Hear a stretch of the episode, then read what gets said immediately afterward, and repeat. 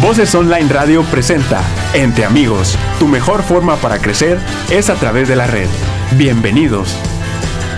Hola, ¿cómo estás? Te saludo, soy el doctor Roberto Córdoba y te saludo desde las oficinas en la cabina de Voces Online Radio, ubicada en la ciudad de Monterrey, Nuevo León, en la calle Platón Sánchez 321 al norte. Transmitimos en vivo en este tu programa, recuérdalo, es una transmisión en vivo, así de que si te estás conectando puedes llamarnos o puedes enviarnos un mensaje para todas las preguntas y dudas que tengas.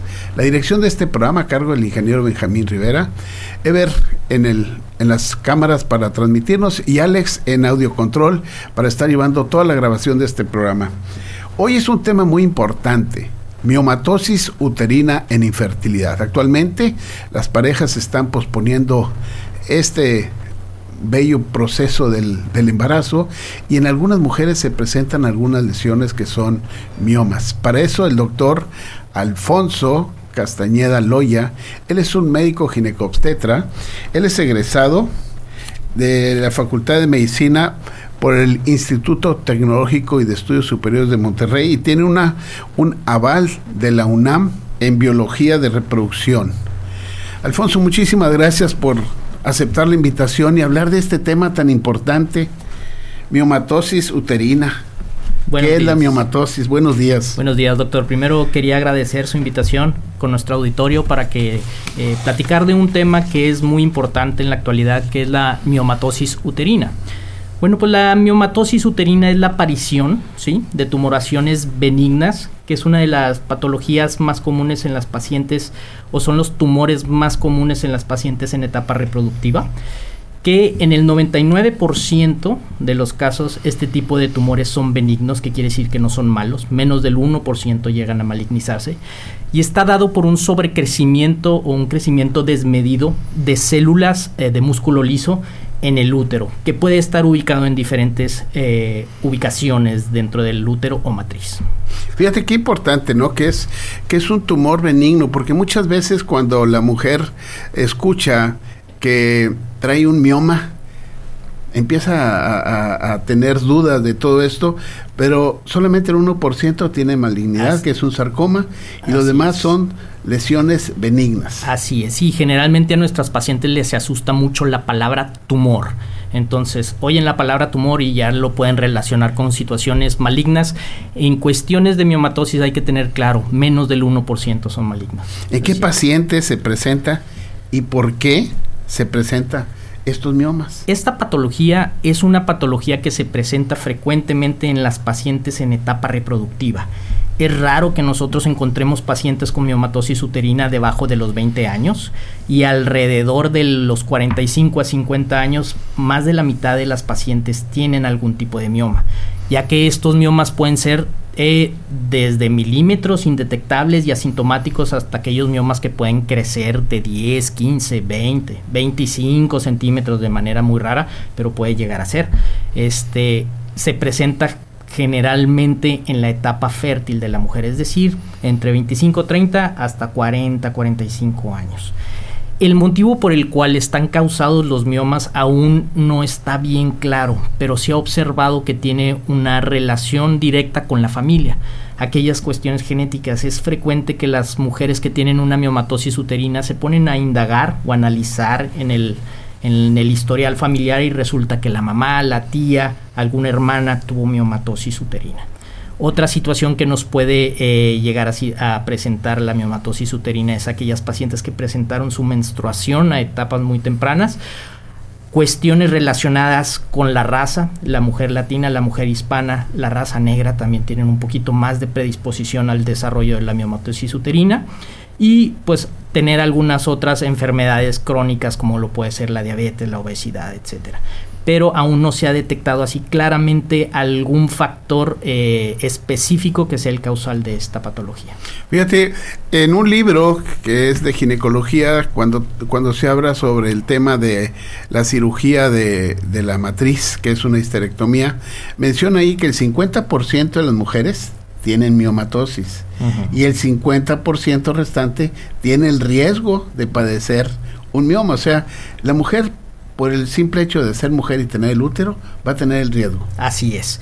y generalmente en la mayoría de los úteros que se retiran después de una histerectomía y se mandan a patología, a veces tienen miomas que ni siquiera son perceptibles, son milimétricos, pero mucha gente los tiene. Mencionas tú que y, comentas que esto es en la etapa reproductiva, o sea, cuando la mujer empieza su menstruación y ya casi al final de su periodo, de su ciclo reproductivo, que sería antes de la menopausia, en su, en su transición, eh, viene teniendo estas enfermedades, estas lesiones, estas patologías. ¿Cómo se daría cuenta una mujer? ¿Hay síntomas? ¿Hay signos? ¿Hay molestias? ¿Cómo claro se presentaría? Que sí. Los síntomas y lo que presente la mujer es dependiendo de la cantidad de miomas que tenga, del tamaño y de la ubicación. Pero los más frecuentes que puede desarrollar una mujer son menstruaciones muy abundantes, ¿sí? sangrados intermenstruales, sensación de plenitud o sensación de pesantez en el vientre, ¿sí? Cuando tienen menstruaciones a veces provocan tanto sangrado que llegan a ser menstruaciones muy dolorosas, con cólicos, a lo cual llamamos médicamente como la dismenorrea, ¿sí? O también es frecuente que haya miomatosis uterina y que no se den cuenta hasta el momento en el que buscan un embarazo y no logran el objetivo de tener un bebé. Acuden a la consulta, no habían tenido ningún síntoma y nosotros al hacer un ultrasonido ginecológico observamos la presencia de los miomas. Entonces, a veces presentan síntomas, pero hay una gran cantidad de pacientes que son asintomáticas, no presentan ningún dato. A esas pacientes que tú mencionas que tienen síntomas, ¿hay tratamientos para ellas? Claro que sí. Los tratamientos van eh, enfocados en el objetivo de cada paciente, los síntomas, la cantidad de miomas y el momento de la vida en el cual se encuentra esta paciente. Los tratamientos pueden ser desde médicos hasta quirúrgicos, dependiendo cuál sea la meta que, buscamos, ¿verdad? Fíjate qué bonito dijiste esto, me gusta mucho cómo lo mencionaste, ¿no? Porque es el objetivo que ella busca. Claro el objetivo. Y si su objetivo es un embarazo, ¿cómo se presenta este manejo de una mujer con miomas y con el deseo de embarazo? Para empezar, hay que ver eh, qué tipo de miomas tiene. Eh, para mencionarlo de una manera sencilla y que sea entendible para todo nuestro auditorio, eh, dependiendo de la ubicación, podemos tener miomas que se encuentren dentro de la cavidad uterina, es decir, en el endometrio, que es el tejido que está dentro del útero en donde se implantan los embriones, puede estar en el músculo del útero, ¿sí? O puede estar por fuera en la serosa del útero. Entonces, dependiendo de su ubicación, puede ser el tratamiento que se le va a ofrecer a la paciente. Y también dependiendo del tamaño. Hay veces que nosotros podemos observar en un ultrasonido un mioma que mide a lo mejor menos de 2 centímetros y que no nos afecta directamente a la cavidad endometrial que no nos está impidiendo la implantación de un bebé. Entonces, en ocasiones esos podemos observarlos a través del tiempo, a ver cómo se comportan y tratar de buscar el embarazo sin recibir un tratamiento ni médico ni quirúrgico de ese mioma si no nos está afectando. Ahora, si se encontrara dentro de la cavidad uterina o afectando el endometrio, ¿sí? ya sea desplazándolo u ocupándolo, ahí sí sería necesario retirarlo se recomienda hacer una cirugía que esta es de mínima invasión, a la cual llamamos histeroscopía. La histeroscopía consiste en entrar a través del canal cervical con una camarita muy pequeña para retirarlo por dentro. No implica incisiones, heridas o cortadas. Eh, se hace con la paciente bajo anestesia en un quirófano, pero sin hacer ninguna herida en el abdomen de la paciente. Sí, es se entra en, un procedimiento eh, de exploración vaginal. Así es. Se introduce un histeroscopio, que es un lente especial, que calibre muy pequeño para poder entrar por el cuello de la matriz y empezar a hacer todo este tratamiento, ¿no? Así es. Eso si fuera que nos afectara este el endometrio, ¿sí? Si no nos afecta el endometrio, si nos afecta el miometrio, que es el músculo, y es de pocos centímetros, dos centímetros, podemos empezar a hacer la búsqueda del embarazo sin recibir tratamiento. Ah, para el mioma. O si está por fuera del útero, que son los subserosos, también se puede hacer la búsqueda del embarazo sin recibir un tratamiento. Pero ojo, es bien importante eh, durante un seguimiento de fertilidad establecer el, eh, metas u objetivos. Si nosotros tenemos un mioma que es pequeño y que no está afectando el endometrio, pero ya tenemos tiempo buscando el embarazo y no se logra, y es el único factor que tenemos dentro de la reproducción que nos está haciendo ruido, a lo mejor hay necesidad de retirarlo, ya después de estar buscando el embarazo durante varios meses sin lograrlo. ¿Por qué? Hay literatura que nos ha descrito que esas esos pequeños miomas, a pesar de ser pequeños y de no estar desplazando u ocupando el endometrio, pueden llegar a causar ciertas contracciones o ciertas, ciertos movimientos dentro del músculo del útero que impiden la implantación correcta del embrión. Fíjate, les recuerdo que estamos transmitiendo en vivo, así es de que si ustedes tienen algún comentario, alguna algo, se metan en nuestra página de Facebook y ahí nos pueden hacer un comentario y aquí nos, lo tenemos nosotros en nuestra pantalla. Por ejemplo, dice Alma Contreras, felicidades doctores, gracias por la información. Eloisa Beltrán nos manda un saludo. Mayela Garza, ¿qué cuidados deberá tener una mujer que tuvo histerectomía por miomatosis y conserva los ovarios? Ahorita le contestamos eso, Mayela. Vamos a ir primero, vamos a tratar de sacar esto. Entonces, no todos los miomas se operan, solamente cuando hay alguna causa importante y que se ve que no hay un progreso en lograr un embarazo, es cuando se hace la cirugía. Así es, o que estos miomas sean pequeños si ya tenemos varias, varios miomas, aunque sean pequeños, pero ya tenemos varios en diferentes ubicaciones, o encontramos uno cerca del cuerno que puede medir 2 centímetros, que puede ser pequeño, o encontramos uno cerca del cervix que impide el paso de los espermas, a veces sí hay que operarlo. Esto es bien importante porque hay que tomar en cuenta que hay que individualizar cada caso para el tratamiento que se le ofrece. O si los miomas ya son de más de 4 o 5 centímetros, definitivamente con el objetivo de buscar fertilidad, a pesar de que no tenga síntomas la paciente, más que no logra el embarazo, definitivamente hay que retirarlos. Fíjate, tú tienes un, un entrenamiento en la paroscopía operatoria ginecológica. Entonces aquí vamos a abordar cuáles serían las vías para hacer una cirugía de miomas que se llama miomectomía en una mujer. Hay varias vías entonces. Hay varias vías. Una de ellas, que es la más común, es la laparotomía, que es una incisión abierta, dicen las pacientes, como, como una cesárea la cicatriz, ¿no? arriba del pube se hace una incisión de 10 centímetros y se puede hacer el procedimiento. Pero también existen los procedimientos de mínima invasión, que es la laparoscopía. ¿Cuáles son? Las ventajas de hacer una cirugía de mínima invasión en una miomatosis uterina. Definitivamente como técnica quirúrgica se puede hacer una miomatosis, eh, una miomectomía de manera correcta. Este, va a ser un procedimiento que implica menos sangrado. Las incisiones son pequeñas ya que entramos a través del ombligo con una cámara de 10 milímetros y se ponen dos pinzas este, en las fosas ilíacas de 5 milímetros. Por ende la recuperación de la paciente es muchísimo más rápida. Pero ojo, aquí hay que tener eh, en cuenta mucho la destreza del cirujano. ¿sí? Al momento de hacer una miomectomía, uno de los puntos más importantes es eh, hacer la cirugía de la manera de que podamos reconstruir el, el, útero de la manera más natural, por planos, que no queden huecos, que no haya demasiado sangrado, que se puedan retirar todos los miomas, ¿sí? Y que podamos dejar el útero eh, lo mejor posible, eh, quirúrgicamente hablando, eh, de una manera correcta. Si no podemos realizarlo porque no tenemos el equipo especializado, porque no tenemos el material, porque no tenemos la destreza quirúrgica, hacerlo por la parotomía también sería una vía. Nada más que la recuperación sí sería más extensa. ¿sí? Ok, entonces ya tenemos la cirugía. ¿Cuánto tiempo se tiene que esperar una mujer para entrar en un tratamiento para buscar un embarazo? Generalmente hay dos tiempos que son importantes. En una laparotomía, la recuperación para su vida diaria nos toma alrededor de un mes, mes y medio. ¿sí? Con una laparoscopía, la recuperación de la cirugía de la paciente es alrededor de 7 días a 10 días. Y para la búsqueda del embarazo, en ambos casos, nos debemos de esperar aproximadamente 3 meses. Esto el objetivo es darle eh, tiempo al útero para que cicatrice de manera correcta y para que no vaya a haber problemas eh, durante la búsqueda del embarazo de que esa cicatrización en donde se quitó el mioma se pueda abrir o no pueda este, cicatrizar de manera adecuada, ¿no?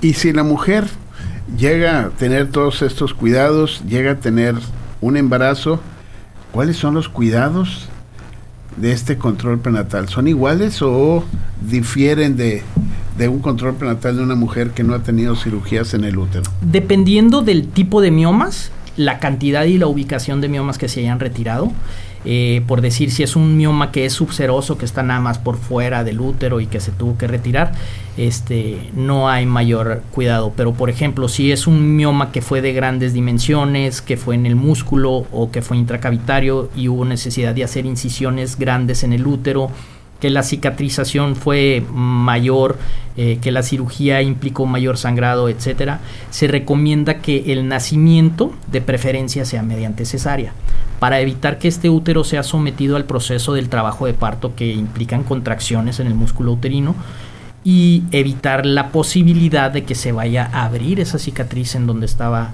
el mioma en ese momento, ¿no? Entonces, eh, puede haber requerimientos especiales dependiendo de la cantidad de miomas, el tamaño y cómo fue el proceso quirúrgico. ¿Estos miomas en una paciente que fue operada pueden volver, pueden recidivar?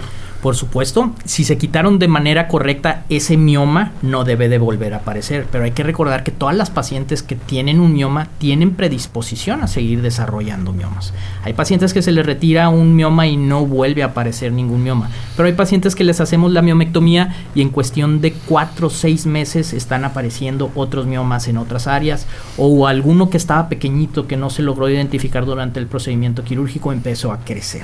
Entonces, definitivamente todas las pacientes que tienen miomatosis tienen mayor predisposición a desarrollar miomas, que no va a ser específicamente ese que se quitó durante la cirugía, otros miomas. Entonces, algunas pacientes lograrán embarazarse con miomas. Por supuesto. Y otras requerirán, después de un manejo y ver que no se puede embarazar, requerirán de esta cirugía. De esta cirugía, sí. Estas pacientes que se embarazan y que tienen miomas y que siguen un curso normal, ¿qué se hace durante el trayecto de su vida? ¿Se vigilan o se les propone hacer una resección? Generalmente el mioma no llega a afectarse, si ya se logró el embarazo, se implantó el embrión y continuó su desarrollo, no llega a afectarse el mioma. Es muy rara la cantidad de pacientes que empiezan a crecer los miomas durante el embarazo, ¿sí? Y generalmente lo único que hay que hacer es observar. Eh, observar cómo se desarrolla el mioma, observar cómo va creciendo. Ocasionalmente pueden llegar a presentar dolor en el sitio del mioma porque se compromete un poquito la circulación, la sangre que recibe el mioma por parte del útero, por el crecimiento o la distensión del útero empieza a afectarse un poquito la circulación y pueden presentar esos síntomas, pero generalmente es nada más observar. Al momento del nacimiento, ya sea por parto o por cesárea, de la misma manera hay que observar. No es recomendable retirar un mioma al momento del nacimiento debido que hay que recordar que por el crecimiento y el desarrollo de una nueva vida dentro del útero, la circulación está muy aumentada, tanto por los vasos, por la placenta y corremos el riesgo de que presente demasiado sangrado si nosotros tratamos de quitar un mioma. Entonces, imagínense que por hacer una cesárea e intentar quitar el mioma en ese procedimiento, terminamos retirando el útero por exceso de sangrado. Entonces, esa no es el momento ideal para tratar o abordar un mioma. Lo ideal es observarlo y si en un momento dado, en un futuro, ese mioma sigue creciendo, aumenta la cantidad de miomas, tiene problemas de infertilidad secundaria, es decir, que su primer embarazo sí lo logró, pero el segundo no o está presentando síntomas como sangrados abundantes, este, anemia por los sangrados abundantes, etcétera, entonces ya abordamos ese mioma, ¿sí? Antes no. Con el embarazo, si ya se logró el embarazo hay un mioma, hay que dejarlo. Perfecto, ¿no? Muy, muy claro está esto para toda la gente que nos está escuchando. Les recordamos que estamos en vivo y que son mujeres que, que en algunas ocasiones, en alguna ocasión en su vida pueden tener algún familiar, alguien cercano que tenga miomas, pues que sepa que hay muchas opciones para, para el manejo y si desean embarazo, ¿por qué no acercarse con ustedes que son fertilita, que tienen especialidad en todos estos procesos y que tengan la oportunidad de tener un embarazo a término? ¿No crees?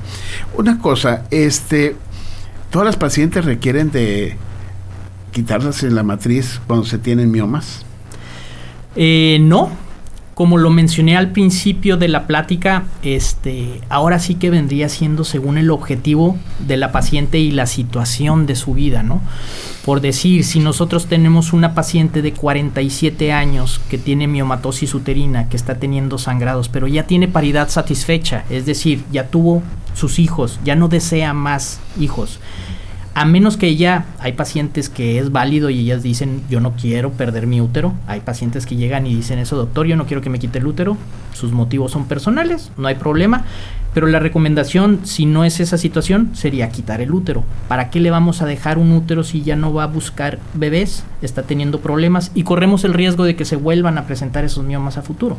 Entonces, no todas las pacientes se les debe de quitar el útero pero hay pacientes en las que es una alternativa bastante eh, razonable. Fíjate, ahora con, la, con estas épocas de mucha información de alimentos, de sustancias o algo, ¿habrá algo que se tenga que evitar, algún alimento, alguna sustancia, por tener miomas? Generalmente no. Eh, cuestiones relacionadas con el metabolismo y con la buena alimentación y buen estilo de vida es lo que podemos ofrecer. O sea, si una paciente tiene miomatosis, este, tratar de utilizar, eh, de hacer ejercicio, de mantenerse en peso, tratar de evitar eh, la diabetes, la hipertensión, tener un buen control metabólico. Si tenemos un mioma, muy probablemente este vaya eh, a seguir su curso de manera natural independientemente de lo que nosotros hagamos, pero este tipo de situaciones pueden ayudar a que las complicaciones sean menores si se llega a presentar. Te menciono esto porque en las redes sociales de repente salen muchas personas que empiezan a hablar sobre sustancias, medicamentos, etcétera, para el tratamiento de estos miomas y pues que realmente tú mencionas no tiene nada que ver con el manejo de, de estos de estas lesiones del útero. Así es. Hay manejos médicos este, hay un manejo médico, e inclusive hay un medicamento, específicamente se llama acetato de urlipristal. Urlipristal. Así es, que ha estado, estuvo en boga en un momento, se estuvo utilizando. En algunos países eh, se dejó de utilizar, como en España y en Estados Unidos. Entonces hay controversia de si se, se utiliza o no se utiliza. En México se dejó de utilizar también, pero todavía está disponible. Y este tipo de, de medicamentos es, es un eh, eh, inhibidor selectivo de los eh, de los progestágenos, de los receptores, de, progesterona. podrá tener sus beneficios en aquellas pacientes que no buscan operarse porque en ocasiones no todas las pacientes responden, hacen el mioma más pequeño. ¿Sí? Pero también nos ofrece una desventaja de que al hacerse el mioma más pequeño, si nosotros no llegamos a tener el éxito deseado al momento de hacer una cirugía, el plano de clivaje o, la forma del mioma se hace como más blanda, se pierde el plano de clivaje, y hacemos una cirugía un poquito más compleja y en ocasiones no podemos eh, retirar por completo el mioma. Entonces, valorar ahí cuál es el objetivo de la paciente, ¿no? Eh, si definitivamente está buscando un embarazo, el objetivo no sería tratamiento médico. Si lo que quiere es no llegar a un procedimiento quirúrgico, se pudiera intentar un, tratamiento médico, pero eh, les vuelvo a repetir, hay países que lo han estado eh, prohibiendo. Contestando la pregunta de Mayela Garza, ¿qué cuidados debe tener una mujer que tuvo histerectomía por miomatosis y conserva los ovarios? Bueno, desde ese punto de vista, como ya no tenemos miomas, este, ya no tenemos útero, en sí los cuidados referente al útero o matriz no son no hay nada que hacer, ya no hay que estar vigilando, pero sí es importante que estemos en un control ginecológico constante para estar observando los ovarios, ¿verdad? Este, los ovarios se deben de estar monitorizando aunque ya no haya útero, eh, realizar en su consulta ginecológica anual eh, un ultrasonido transvaginal para observar cómo están los ovarios, que no se presenten tumoraciones o alguna otra situación, y también estar valorando cómo está la función hormonal de esos ovarios. A pesar de que los dejamos la irrigación de los ovarios al retirar el útero se encuentra un poquito afectada, entonces puede disminuir un poquito la función de los ovarios a través del tiempo cuando quitamos el útero. En realidad, un seguimiento sobre útero y miomatosis no hay. Sería más enfocado un seguimiento hacia los ovarios, la función endocrina y pues la salud general ginecológica de la mujer. Esperemos que se haya contestado, Maye. Eh, cuéntame un poquito de tu colaboración en Fertilita. Bueno, Fertilita Eh, somos un centro de reproducción que nos encontramos aquí en el área de Monterrey, en la zona de Obispado. Ya eh, tenemos cuatro años eh, funcionando y es un centro de fertilidad que ofrece todas las alternativas de tratamientos de fertilidad disponibles en la actualidad. tenemos laboratorio este, de andrología, es decir, para estudio y análisis del varón. Tenemos laboratorio de hormonas, tenemos laboratorio general tenemos un quirófano para hacer tratamientos de fertilidad, eh, histeroscopías, eh, tenemos farmacia de reproducción, de medicamentos de reproducción. Entonces, nuestro objetivo es ofrecer todos los tratamientos y todo lo que hay disponible en la búsqueda de embarazo en un mismo lugar. Buscando el bienestar para aquellas personas que están, aquellas parejas que desean tener un, hijo. Así es. Es una parte importante de la vida. ¿Sí? Algo más que podamos hablar sobre los miomas. Bueno, pues este que los miomas en sí es una patología que es común en la mujer que tiene problemas de fertilidad, que no se asusten, eh, siempre busquen eh, opiniones, varias opiniones para ver cuál es el mejor abordaje, el mejor tratamiento. Un mioma no significa histerectomía, un mioma no significa imposibilidad para lograr un embarazo, un mioma no significa una herida grande y una recuperación lenta y dolorosa. Hay muchas alternativas que si las podemos, las logramos de manera adecuada, se puede lograr un embarazo, una vida totalmente normal, salvar el útero e inclusive, ¿por qué no tener varios embarazos a futuro? Así es, es lo, ideal que se pueda tener esta oportunidad de tener uno o dos, quizás tres embarazos, dependiendo la pareja lo que quiera decir.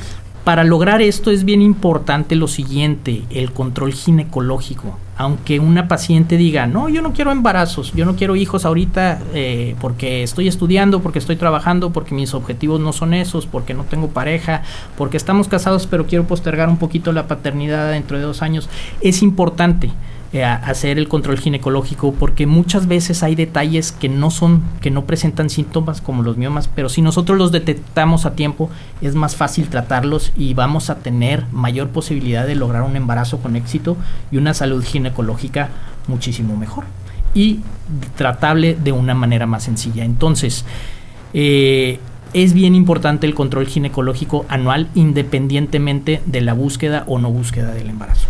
Perfecto. Un saludo a todas estas personas que nos han enviado un mensaje. Eloisa Beltrán, Alma Contreras, Claudia Turcot, Vicky González de Hernández, Sandra González, Erika Loredo, Angie Cepeda, Yanni Aguilar, Rosy Zúñiga, Alejandro Moreno, Laurita Valtier, Juanita Silva Castillo, Alejandro López, Mayela Garza, Gabriela Benavides. Pues muchas gracias Alfonso, por este programa es esta información tan importante de la miomatosis, el centro que tú estás para poder ayudar a esta gente que tiene este problema, este padecimiento y que sepan que pueden tener éxito en un embarazo. Claro que sí, muchísimas gracias a ustedes por la invitación para desarrollar estos temas tan importantes y sobre todo en los que muchas veces hay confusión y hay información a medias, ¿no? Sí. Rosy, muchas gracias. Saludos a los doctores. Excelente plática. Gracias, Rosy Zúñiga. Y a todos ustedes, muchas gracias por estar conectados otra vez. Les agradecemos el que nos hayan acompañado en este programa y los invitamos a que este próximo martes estén con nosotros. Les recuerdo, el doctor Alfonso Alfonso Castañón. Castañeda. Castañeda, perdón. Castañeda Loya, un servidor Roberto Córdoba, en este tu programa Entre Amigos. Si quieres, darnos un like en YouTube para que nos estés eh, siguiendo y aparezcan contigo todas las, las pláticas que te damos. Y en Spotify, cuando vayas en el carro, lo puedes conectar y empezar a escucharnos. Hasta pronto. Gracias. Voces Online Radio presentó Entre Amigos. Tu mejor forma para crecer es a través de la red. Escúchanos en la próxima emisión.